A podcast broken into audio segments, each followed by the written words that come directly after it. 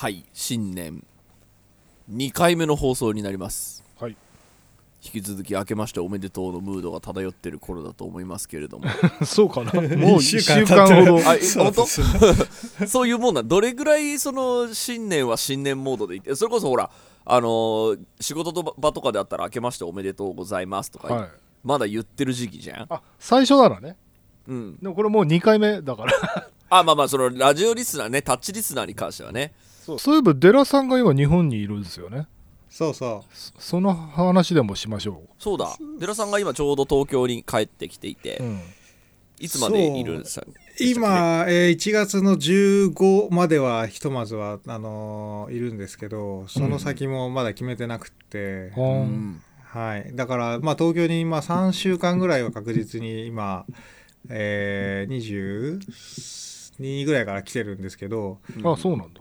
あだからもう1週間ぐらいになってるでえっ、とそうなんか日本来たらあれ食べ食べたいと思ってたのが、うん。まあ一応あのる餃子は食べたいなっていう感じであのはい。帰ってきたんですが、うん。特にそれ以外があんまりこう日本でやることがあんまないということにまた気がついてしまったというか。へえもともと食にそんな興味なかったんすですごい。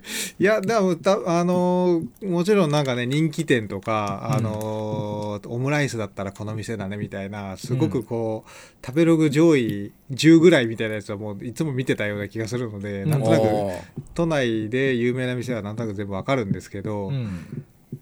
意外とじゃあどこ行こうかみたいになったらもうせっかく帰ってきてるのに日本で、まあ、編集ずっとやってるからでもあるんですけど、コンビニで済ませてるというあか。まあ忙しいとね。忙しいとコンビニで済までそう。もコンビニの食べ物今めちゃくちゃうまいよ。いや、そまあまあまあそうなんですよね、うん。そうそれもあってなんかもう、まあそれはそれでありがたいんですがなんでとなくもなんかその食べログの10位を見てそれを食べた俺みたいな そう自分が昔にいただけでそうそうそうそう。もともと実はそんなに食興味なかったんじゃないかっていう説が今出てきていますそう。いね。やーだからもうすごいチェックリスト的にやっててなんかうん。自分の中でこれがやっぱりうまいから定期的に食いたいなっていうのが全然ないというか、ううんなんかやっぱりその、まあ、おあくまで俺の話ですけどこのラーメン好きだなとかここにこの駅に行ったらこれ食べたいなみたいなのってランキングとかじゃないそうそうそうそうそうですよそうなんですよ。ねなんかあのもうあの好きだからこの駅行った時には変に冒険するよりあの何回でもこれ食べてて幸せだからみたいな。そのもう一回食べたいみたいなものがランキング上位のものってことってそんなないんですけどどう田代さあんー。でも多分俺はねちょっとそこは違うかも。なんか俺やっぱ食に興味あるからあれが食べたいって狙いすましてるというよりはうん。もし俺が寺さんの立場だったら東京にこんな新しい店ができましたっつってそれが、うん。えっとねまあ、俺の好みで言うと例えばえっ、とエビラーメンとかね。うんあエビだしのラーメンが美味しいのができたって言ったら行くね。うんうん。まあ基本新規新規新規開拓というか、うん。まあ進展をチェックするみたいな話ですよねそあれも。そうそうそう。それが一回途絶えるとなんか それに追われてた自分とはみたいにな そうですね、言まあまあわれてたんだ。映画離れると映画なんかあんま見なくなるとかね。漫画離れたら漫画あんま見なくなるとか。まあそういうのと、まあ、近いんだろうとは思うけど、うん。なんか本当にあの時の俺って何だったんだろうっていうのがなんかすごいこうなんですかねこう ひ人様に向かって言うあれじゃないかもしれないですけど情けない感がこう そうそうそう。まあでもあの推しアイドルを卒業したみたいな感じだよねそれね。そうね、うん。うん。急に冷めたみたいな。ジャンそうジャンルから一回離れるとって感じになるのかな、もともと何好きなんですか？いやもともとそうね。だからた好きな食べ物自体が実はあんまりなかったような気すらするというか、なん。いやにまあ向こうで食べれない美味しいとんかつとか美味しい餃子とか美味しいラーメンとかなんかあの、じゃあジャンルで食べなきゃ食べたいなってのはあるんですけど、うんうんうん。み店には特になかったというか、はいはいはいはい、うーん。でもそうやって言うとじゃあまあ失礼な話なんですがとんかつを本当にあの食べログのトップに来るようなあの、いい店で3,000円ぐらい出して食べようかみたいにあの思ってはいるので、うん。あのその辺の駅のなんか駅ビルに入ってるようなところにバッと入ってとんかつ食べてとんかつおしまいみたいなこともそれはそれでもったいないというかなんかでできない気が していて。そうそうど。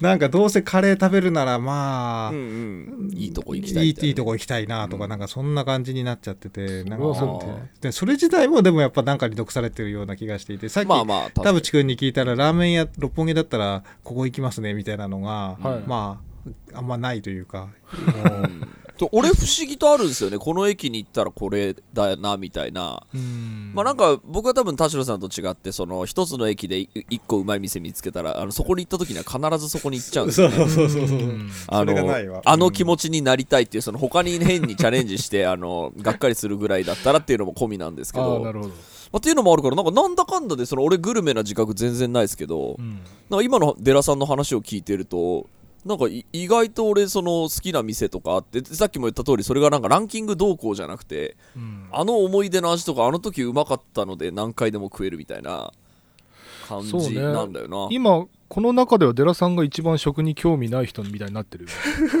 そうそうそうそう。チェーン店じゃない？チェーン店いやだからそうそうあのそうなんだよね、えだから逆にそのほら吉野家がソウルフードみたいな人いるじゃない？そそうそうそういますよね、うんそうね。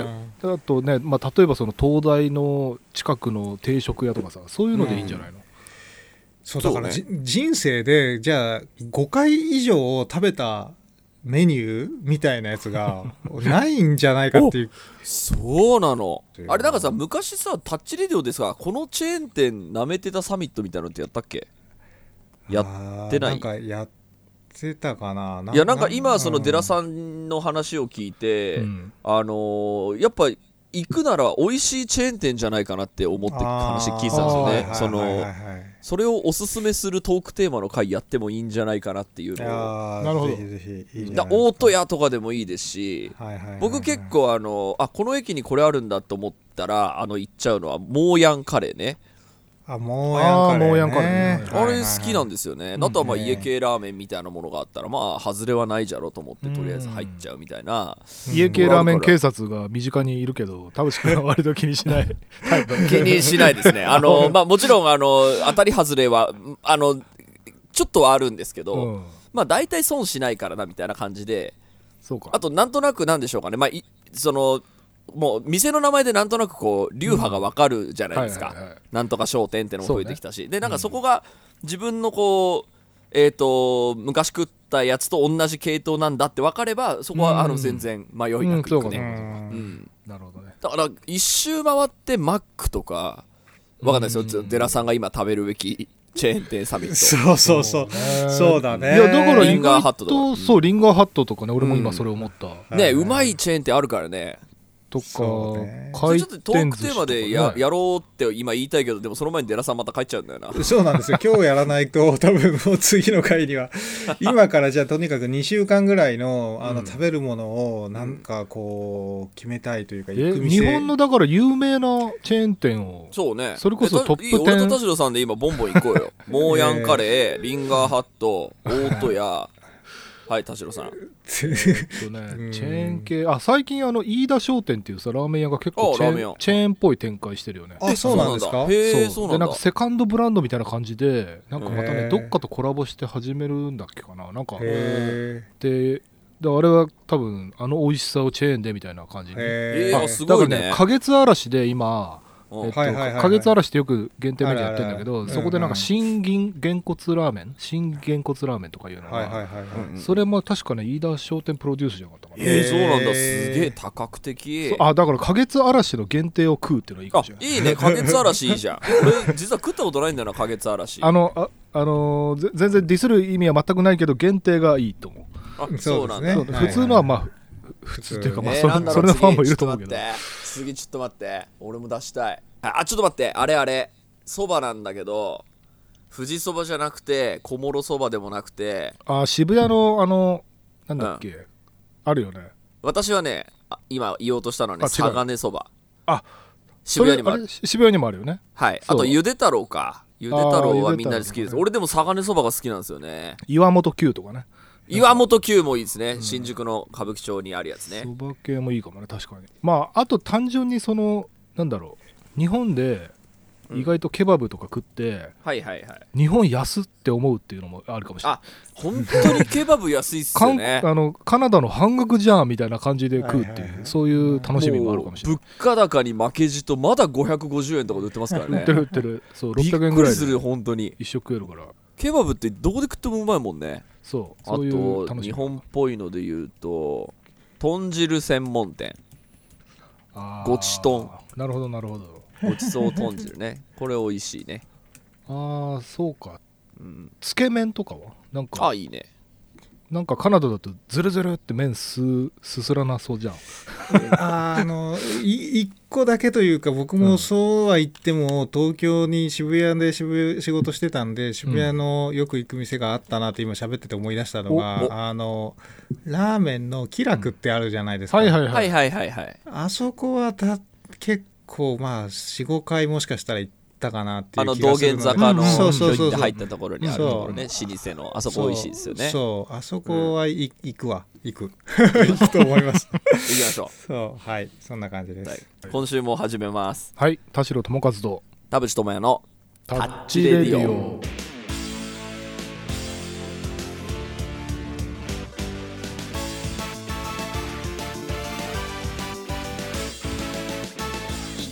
改めましてこんにちは田代智和です。改めましてこんにちは田淵智也です。この番組は作曲家田代智和とミュージシャン田淵智也がお送りする閉塞感でハレディオでございます、はい。さあ、えー、2023年明けましたけれども、えー、明けたということは毎年恒例のあの抱負会をうん。やるっていうのはまあ恒例ですのでそれをやりましょう、はい、ということで今週も30分間あなたの閉塞感をダハタッチ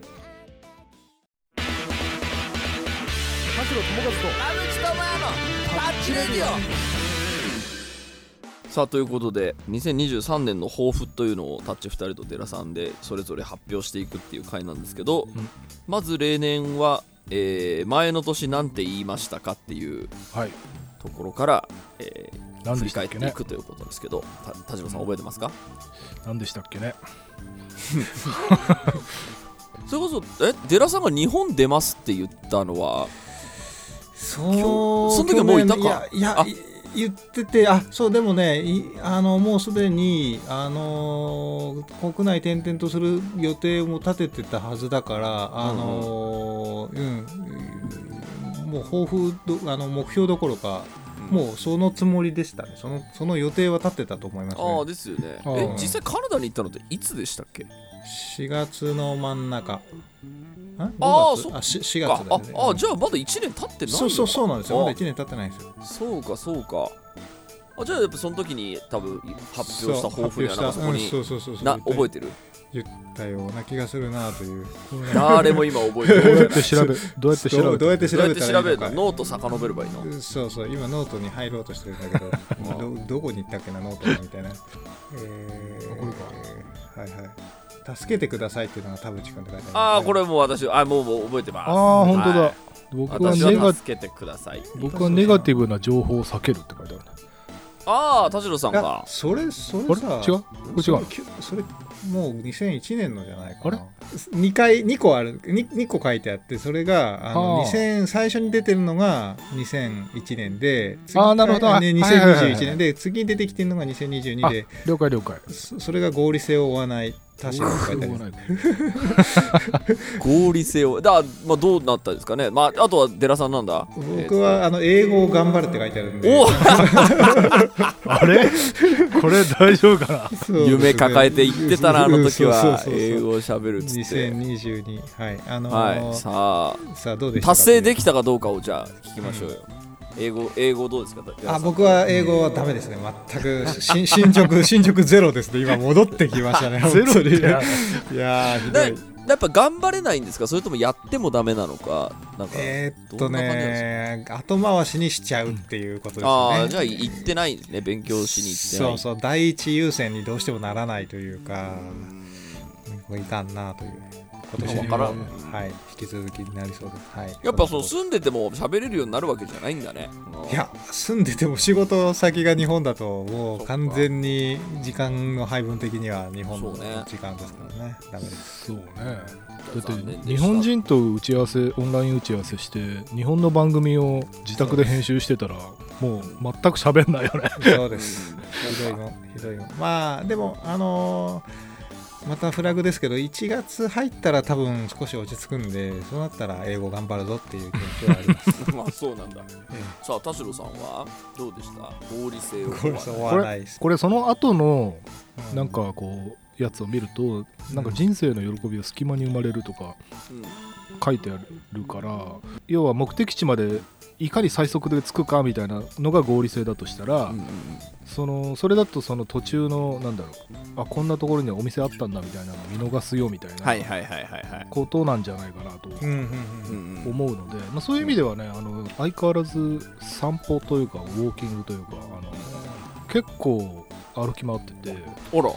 だから割とこの通りになってんじゃないのかな。えでー。本こんなところに新しい店できるんだみたいなあの今このネット社会においてさ当うん。あのオンラインで情報を見るよりも先になんか工事中のあのテナントのうん。うん張り紙を見て、あここに店できるんだみたいなのを先に発見するみたいな。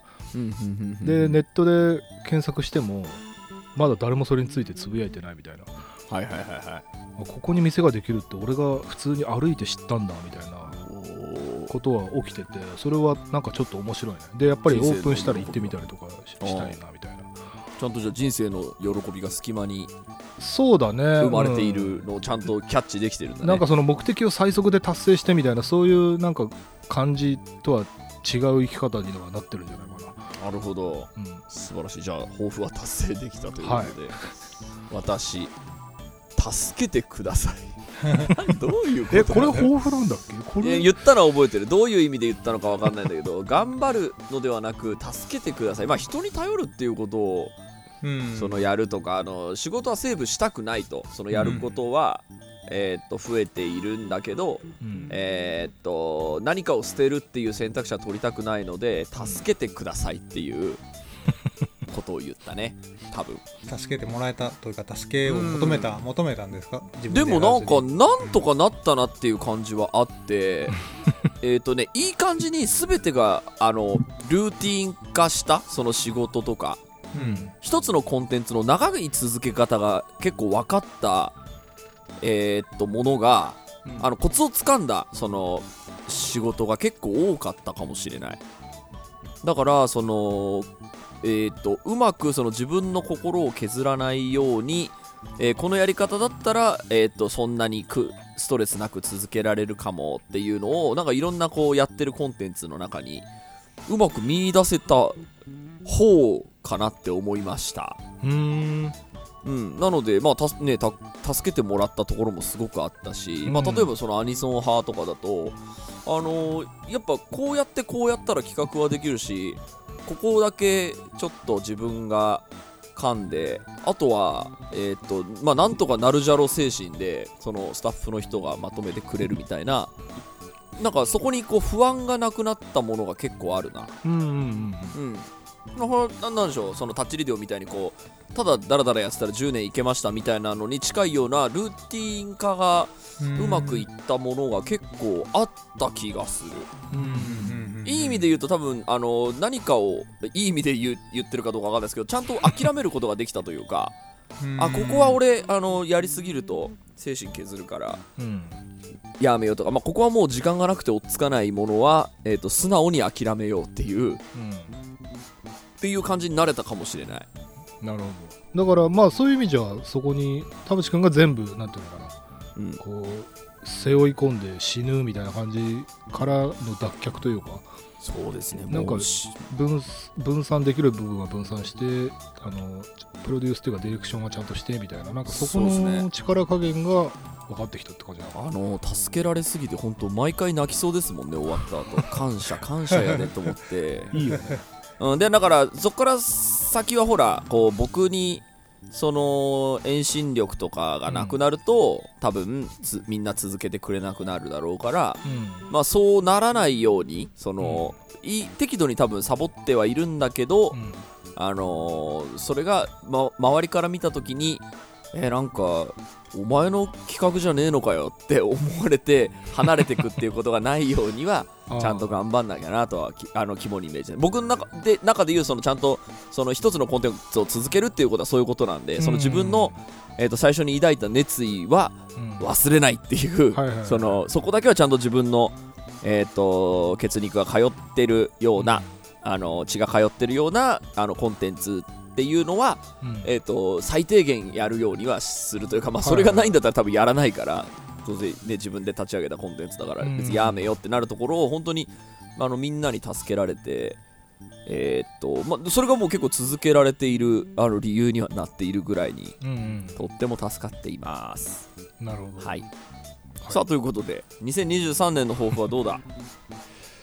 え誰から行く？デラさんからにしようかじゃあそうね。いや引き続きカナダにいると思うのですが そのカナダの滞在の仕方というかあのもうちょっと主体的に、えー海外に暮らすためになんかあれを目指してみようかなと、えー永住権的なものをちょっと目指してみようかなという。おそうなんだ。マジ？いやなんだかまあよくわかんないんですけど今のところまだなんかんあの積み方としては非常にあのイレギュラーというかアバウトというかううん。んあの旅行客みたいな扱いでずっといいてる感じがするんですけどさすがに、まあ、例えば税金の納める先をカナダにしてみるとかうん。ちょっとそういう意味でオフィシャルにあの移住の形を整えてみみようかしらという。えー、すげえ。取れるんだへー。そんな。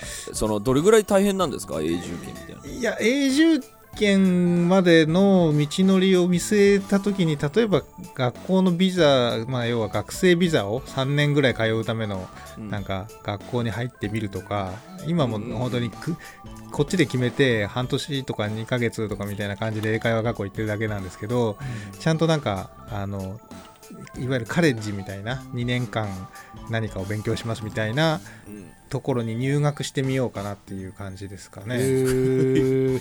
さあ続くかな。いやもう入ってしまえばあの身分的には学生え強強制的に2年間みたいな話なんで。そうかそう。かこれ話していいかい話しちゃダメな話だったらカットでいいんだけどその、え今その収入と、えっとうんうん。それに対する税金はどこに納めてるの？日今本から。にもう日本完全にあの住民票が金沢にあるんで、うんうん全部金沢なんですよ。で仕事も日本の仕事しかないからあの法人税とかも全部金沢だから、まあ、カナダでし仕事はしてるけど別にそのカナダの現地で仕事してるわけじゃないからそうそうそうそうそうそう。OK っていうことそうそうそうそう。うん。だから不法就労じゃなくてそう。えっとノマドってことね。そうそうそうそうそう。そう世界規模の世界規模のワールドワイドのノマド。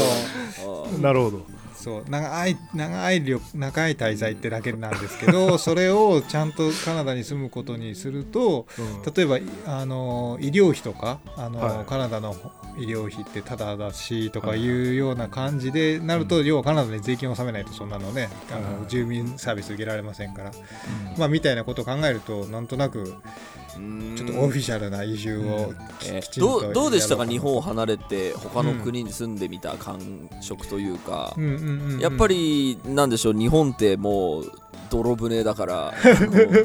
さっきも言言ったような話でそうやっぱり飯は日本うまいからなみたいな外に行った時に感じる、うん。あの不不便みたいなものもあるかもしれないし寺さんみたいに別に海外に行ってもあの飯には困りませんわっていうこともあるかもしれないけど、うん。実際日本出てみて生活してみてどうですか？楽なんですか？それそれともなんかうん。いやあの旅行先としての日本の魅力をすごくひしひしとあの感じたんですよ。やっぱりあの半年ぶりとか8ヶ月ぶりとかなんですけど日本帰ってきたのは。あのあ帰ったらあれ食べようとかっていう気持ちで帰ってきたのでいあのそれはやっぱ日本に住んでるとなかなかないじゃないですか。はいはいはいはいはい帰ったら絶対餃子食べるぞみたいなやつはないじゃない？普段から日本にいたらいつでも食べれるし。そう。だそれはなんかすごくテンションが上がる感じがしてうん。嬉しいなと思いましたよ。うん。そのカナダの生活自体はどうでした？もう日本にいるより全然楽だぜみたいな。うんとねまあまあ僕はやっぱ特殊で日本の仕事ずっとしてるから日本にいるのとあんま変わらないんですけどだけど日本に対するそういうこうポポジティブななんかあの、まあ、食べ物ばっかりで申し訳ないですけどなんかあれ食べたいから帰ってきたら食べるぞみたいなその日本に住むことの喜びを海外の方が感じるのでいいなと。でカナダの普段の生活はもう普段なんですけどうんうん。だからもう特に期待もしてなけりゃなんでしょうね。うんなんかすごくテンションが上がるみたいなことも別にないというかうんうん。なんですよ。でもまあ住んでみたら全然楽しそうそうそう。く暮らせるしみだたいなえーそうそう。まあどこでも楽しいんですけどそう。あの、うん。日本に対する、えー得点得点というか日本に対する評価が23点上乗せできるのを離れたからできるなという感じはしましたけどね。なるそう。さあ次田代さんの今年の抱負はどうじゃ？僕はねなんだろうちょっと言い方としては多分ねミニマリストみたいな話で終わっちゃうと思うんだけどえっと一旦やっぱりちょっとシンプルライフというかうん。身軽にいろいろなことを身軽にしたいなというのがありましてはいはい。えっとまあね一つはねちょっと引っ越し一旦しそうなうん。うんうん話になっておりまして。でやっぱこう引っ越しの覚悟を決めるとさうん。さすがになんだろう。今までどうでもいいものもなんかそこら辺に転がってたみたいなもの、うん。はいはい。が長く住んでまったもんねあの家ねそのもうそうもういよいようん。覚悟を決めなきゃっていう感じがあり断捨離断捨離だ。断捨離ねそうも物に関してもそうだしなんか結局その物が溢れていることがその心の余裕みたいなものにもなんかやっぱり結構関連性はあるような気はしてて、うんあのだから例えばちょうど昨日あの外付けハードディスク昔のバックアップデータ取ってた外付けハードディスクを物理破壊したんですけど、うほうほ物理破からようやく捨てようと思ってねうんう。はいはいはい。なんかああいうのってよくフォーマットしてもデータが復元できるみたいなこと言うじゃない、で、まあ、物理破壊が一番いいっていうから、あのネット見ながら物理破壊してみたんだけどでそれもさもういつか捨てなきゃってぼんやり思ったままなんか放置してたんだよね、はいはいで実際それのそこに入ってたデータが他の外付けハードディスクにももう一回バックアップ取り直したりしてるわけよ。要は、あの古いハードディスクだから、なんかいつか壊れたらどうしようと思ってその新しいハードディスクに移し替えたりしてるから、うん。もう実際いらないんだよね、そのなんだけどあのなんとなくこれもこれで二重でバックアップになってるしみたいななんかそういう考え方というか言い訳というかで取っといてたものとかですっげえ久しぶりに開いたらもうあの容量がさ250ギガとかでさはいはいはい。で中入ってるやつももう開けなかったりするのねそのああバージョンも違うしね。バージョンも違ったりとかしてで そのバックアップっつって取っといててももう何のバックアップなんだこれはってその いつ使うんだこれはみたいなデータが出てきてこれもういらないなってなってようやくこうぶっ壊して捨てるみたいなところにたどり着いてでもこれもやっぱりそのじゃあもう引っ越ししようって思わないとそうですね。結局そこら辺に転がってんだなと思って。いやーそうだと思いますよ。ね。うん。だからそのやっぱりそうするとさ買い物の質とかにもちょっと関わってきてて今もうそのマインドになっただけで、あのうんうんいるいらないの買い物をする時の判断もすごいうん。変わってきてて、えはいはいはいはいあだからこの調子でちょっとまあ少し時間はかかりそうだけど、はい。はいはいはいはい。あの少しずつなんつったらいいのこうスリムスリム化していこうかな、だからまあえ自分生活も自分もマインドもいろんな意味でスリム化していこうかなっていうのがちょっと今年の抱負ですね。1年かけてやるって決めると楽しそうっすねまあさすがにそう計画は1年かけそんなにのんびり構えてるとちょっとあれなんだけどどっかでペースアップしないといけないんだけどそのつもりで。あそうなんだ。へえ。で結構紙物？なんかこう書類のなんか。はいはいはいはいはい。そうね。これいつ 処分するんだろうね。いやー僕もだからそれあのそれこそひ海外行く前に、うん。もうこ完全にもうスーツケースうん。に 2, 個分にしなきゃいけないわけじゃないですか、はいはいはい身の回りのものを、はいはい相当やろうと思ってたんですけど結局なんか実家に山ほど物を置いてきてしまったというか。あの1年かけるぐらいでやったとしても最後の最後まで残るもんが結構あるので本当 そうでしょうね。どっかのタイミングでグイッとやらないとっていうのはありますそうね。そうなんだよなそうそうそう。えーでもなんかそれはでもこう一周回って抱負っぽい抱負ですね。いやいいなんかねそうだしもう確実に実現しないといけないことだから、うんうんうんあとはもう最後確認もせずエイヤーで捨てるだけになっちゃうからそうね。そうなる前に一応計画的にねそうそうそうやろうかいいじゃない。なはい、はい。で多分それか。ついに。今年はですね、うん。世の中を良くするですね おいよいよ出馬が。大きいの来た。出馬。この国を変えたい。出馬かどっかに大金を寄付するかね。あーそういうのもいいですよね。ちょっとぐ具体的にしないとひ一番ぼんやりしてますよ。いやあのーやっぱじうんやっぱ自分の思うこういう世の中になったらいいのにっていうのがやっぱうん俺は諦められないんだなっていうのを、でそれが叶わないんだったらもう別にこの業界いいですわっていうぐらいには正直十分絶望しきってるのうで、ん。で絶望しきってるんだからやめてもいいんだけど、うん。でもなんかこう諦めてない自分がいるような気がしていて、はうん、だったらでその多分もう散々あの絶望はしたんで世の中がひっくり返る感じとかは多分ないだろうし俺いが思ってるよりウェルビーイングな業界になるとかそもうちょっとこう幸福度の高い業界になるみたいなああくあくまで俺の思うね。かっこ,、うんうんうん。かっこで俺の思うこういう風になったらあのいいのにっていうのはもうならないっていうのは分かってるんですけど、まあ、その上で手の届くところぐらいはあの健やかにできるようなうん。えー、と提案をやっぱりこうししていきたいなって、うん。その絶望しきっているところに、うん。うんえー、となんとなく仕事をしながら、えー、と生き続けるほどあんまりもう人生のんびり生きてるつもりがあんまないところまで、うん。まあちょっとどんどんあのこう言い方が大行になってはいきますけど なんかその自分の思うその提案こうやったらもっと人って会社って健やかに生きれるんじゃないかとか、コンうん。コンテンツって健やかに長続きするんじゃないかみたいな、でもしかしたらどっかのタイミングで世の中がこうちょっと変わったり自分の手の届くところだけでも何か様相が変わってきたら俺やっぱそれに結構あのー達成感とか社会貢献感を感じるような気がしていて、なるほど。そこに向かって頑張るんだったら結構まだこの人生楽しめるかもなって思っていて。ちょっとその自分の中で特に思うような世の中ではなかったこの業界に対してこそこそなんかあの大それたことほどじゃない小さなことをこそこそやって幸せを得るっていううん。ところに向かってなんか生きていくようなつもりになってきました。なるほどね。こそれはこそこそなんだ。うん、ていうかその頑張ってももう無理なのは分かったというか やっぱ変わんないもんね。そのあ俺の思ってるような音楽の売れ方はしないし。あだから、えーそのうん。まあこそこそっていう言い方その要はあれかな？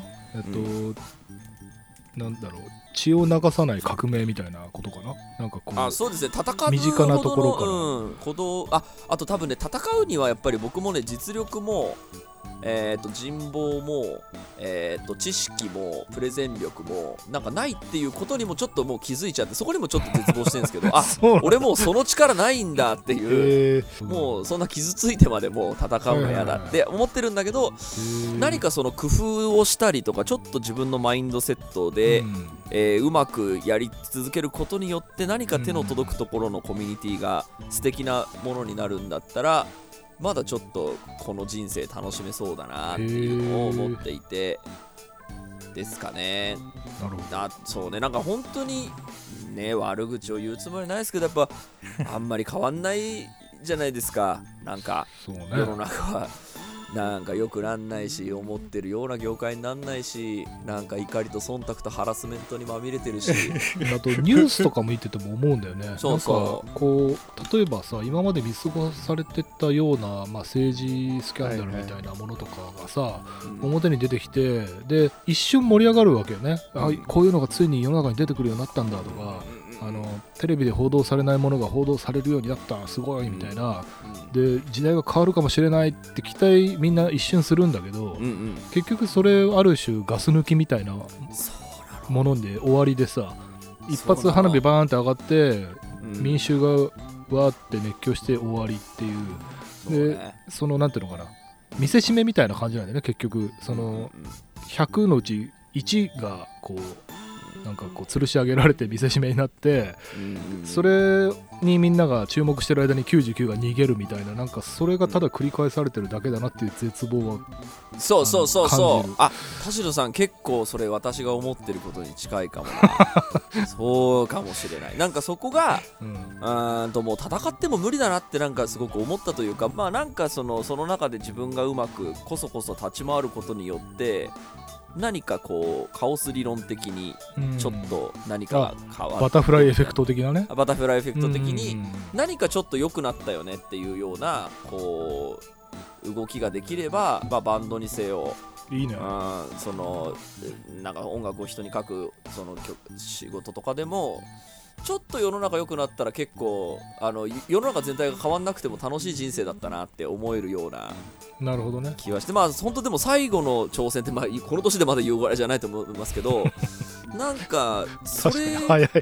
それで多分もうあの飽きちゃったらもうそれこそデラさんみたいになんか海外にピューってなんか行けるなんかスターいやもういいな2人ともって2人とも海外行くべきですよ。あのーそうなのよ。だからそこに行くまでにちょっと最後に人あがきしてみようっていうう。ん。感じ。あのなんでしょう。別にもうこの後ね12年で辞めてやるっていうほどは全然思ってないんですけど。いやでもねあのつながってくると思いますよ。そのなんか今そのことにやったこと自体がなんか海外にもつながるというかこうなんでしょうね。いうーんまあしそうですね。なな何をもってこう日本と海外って分けてるのかもちょっと今ちょっとわ分かんないですけど田代さんのライフスタイルはまさに今海外に住むための じゅ準備にも見えるき聞こえてくるし。まあまあそうだよ。そう多分三人で海外に行くそそうそうそう。田淵君のそのなんかこう自分の場所を作ってる感じも実はなんか離れるためにも必要なことだろうしみたいな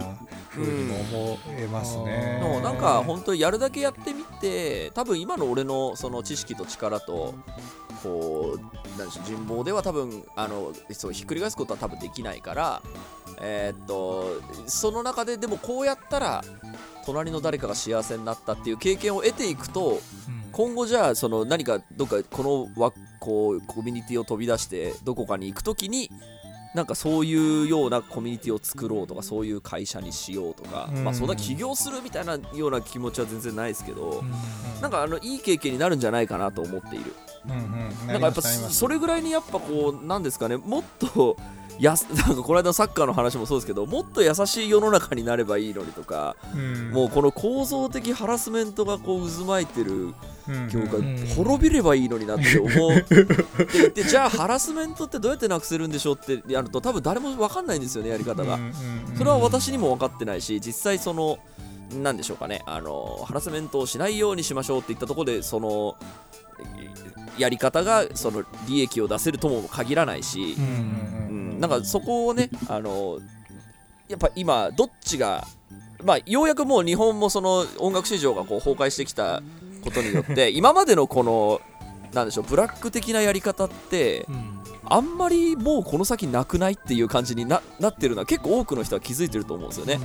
でそれをなんかいいことにまああのこれ以上しあの成長しない市場ですから、えーそんな中よりウェルビーイングなあのこう環境を作ることによって幸せだよねっていううん。こうコミュニティの生き方は結構昔から、まあ、自分のバンドでもずっと考えてることなんでなんかそれをこう手の届くところでいろいろできたらいいかなって思っています。そうそうそうそう。だからそそこになんかやることをやいろいろな選択肢を増やしていくときにすごいドメスティックになんか今手の届くところというか国の中っていうものの制約を外すことも選択肢に入れつつというかそういうのも、あの可能性に含めつつでやっていくとなんか、あ日本にいる必要もないかみたいななんかその瞬間が来そうな感じがするといううん。かこれって日本だからできないんじゃんみたいな。なんか今あのそれこそあの Web3 系の起業家とかがうん。いやこれ日本の法税法だと無理っすわみたいな感じでシンガポールに結構行ったりしてるんですけどあああいう感じがもしかしたらクリエイティブの中でもいやこっちでこういう刺激受けた方がこうなるしみたいなところがなんか制約として現れてくるのかなんか可能性として外せるのを見見えてくるのかちょっとどっちか分かりませんが、うん。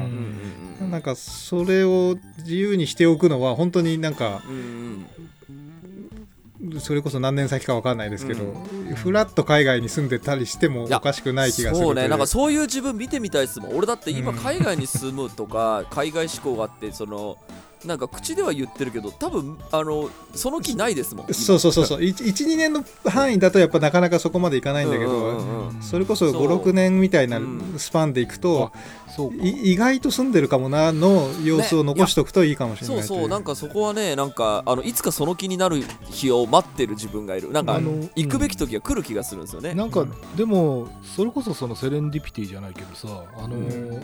まあ、僕が例えば荷物とか生き方をスリム化して田淵君がその世の中を良くしようとしていって、で寺さんが引き続き海外展開を模索していくそのうん。それぞれが、あの映画的に言うとうんなんかいつかこう、うんあクロスする瞬間が来てね。そうそうそうそうそう。なんかちょうど今タイミング良くないみたいな、うんあのそうそうそうそうそれこそ AI のあの翻訳とかもあの、うん。めちゃくちゃ進歩してたらさ田淵君がもう全く一言もその国の言葉喋れなくても。うん。うんうんあこれだったらもうじゃあみんなであそこに住むみたいな、なんかそうそう。全然英語圏でもないあの、うん。どっかの国とかっていう可能性もうん。うん。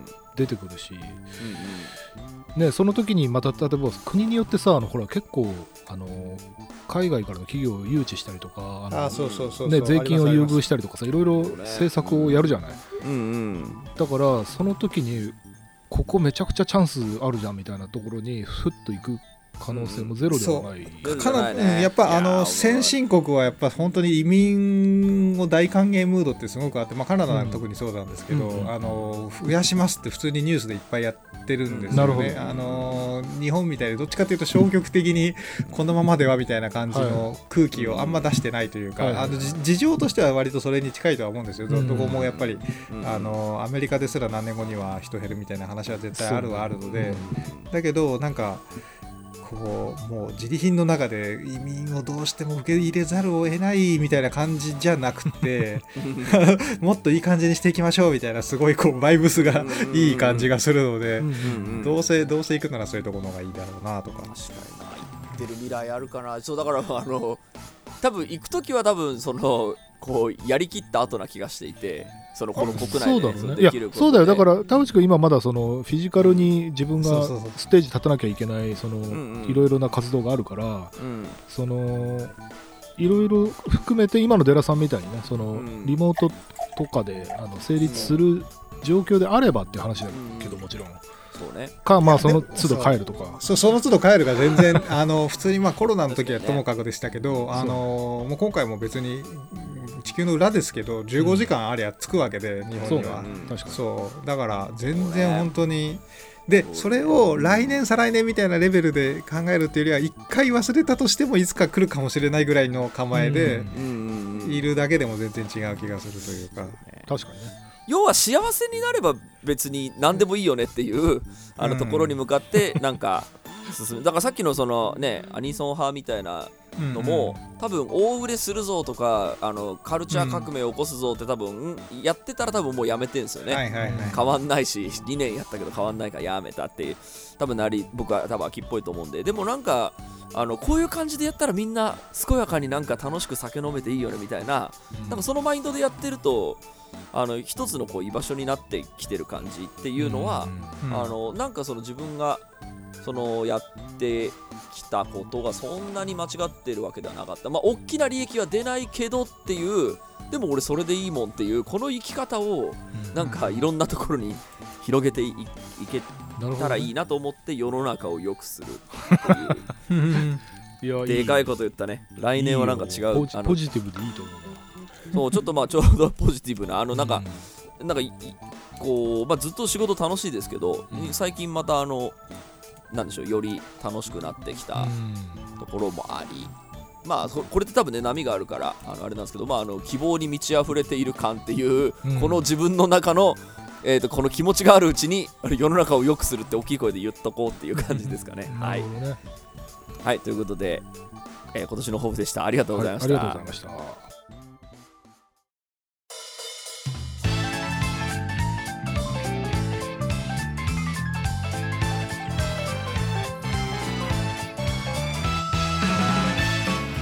はい、エンディングのお時間でございます。今週もありがとうございました。番組のご意見、ご感想はブログのメールフォームよりお寄せください。タッチ2人に話してもらいたいこと大募集でございます。e メールアドレスは、えー、タッチレディオアットマーク Gmail.com、tacchiradio アットマーク Gmail.com でございます。オフィシャルツイッターの方もぜひチェックしてくださいということで、まあ、今年の抱負を毎年のように発表して、多分1年後には覚えてないかもしれないですけど、はい、また答え合わせをして、俺たちは進んでるのか、そうなんですね戻ってるのか。進んでるのか戻ってるのかぐるぐる回ってるのか。うん。それも含めてて人生でそれも含めてタッチレディオですそうからね。ね。はい。もうもうこれで11年目でしょ。もうえ。えええと一周して進んでなかったらなかなかこれは進まないことううん、進まないことが決定づけられている我々ライフワーークと化してるね。そう確かにね。閉塞感って打破しきったらもうね番組やめてもいいはずで ずっとできてないみたいなその少佐になってるみたいな。今でもなんか閉塞感あるのがでも面白いね。長く生きてもやっぱなんかこう報われる感じってそんなないじゃんやっぱ、ね次から次へとやっぱり問題というか閉塞感生まれるんだね。うん。でなんかそれはなんかまあ辛いしねめんどくさいけどなんか長年これに慣れて生きてきてると、うん。まあなんとかなるんじゃんっていう その精神というかその辛い閉塞感もある程度半笑いで横目に見ながらできちゃうみたいなそうね。あ向き合えちゃうみたいな大人にはなれたんじゃないかなと思うので なんか本当にいいいいタッチレディオあそのいい10年だったと思っていますよ。そうね、はい。い、やそれにやっぱその閉塞感を打破しようっていうことを目的にしているから閉塞感が出てきても、うん。じゃあ打破しましょうっていういやそうね、か気持ちになるからうん。うんなんでこんなこと起きるんだろうってうじうじというよりは、うん。はい来ました。じゃあ解決策考えましょうっていううん。この姿勢良かったんだと思う そうね。結果的に。うん。ねということでタッチレディオはの道は間違ってなかったということで、はい、今年も、えーお世話になれればと思います、はい。ということで今週はここまでです。はいお相手は田代智和と田淵智也でした。また来週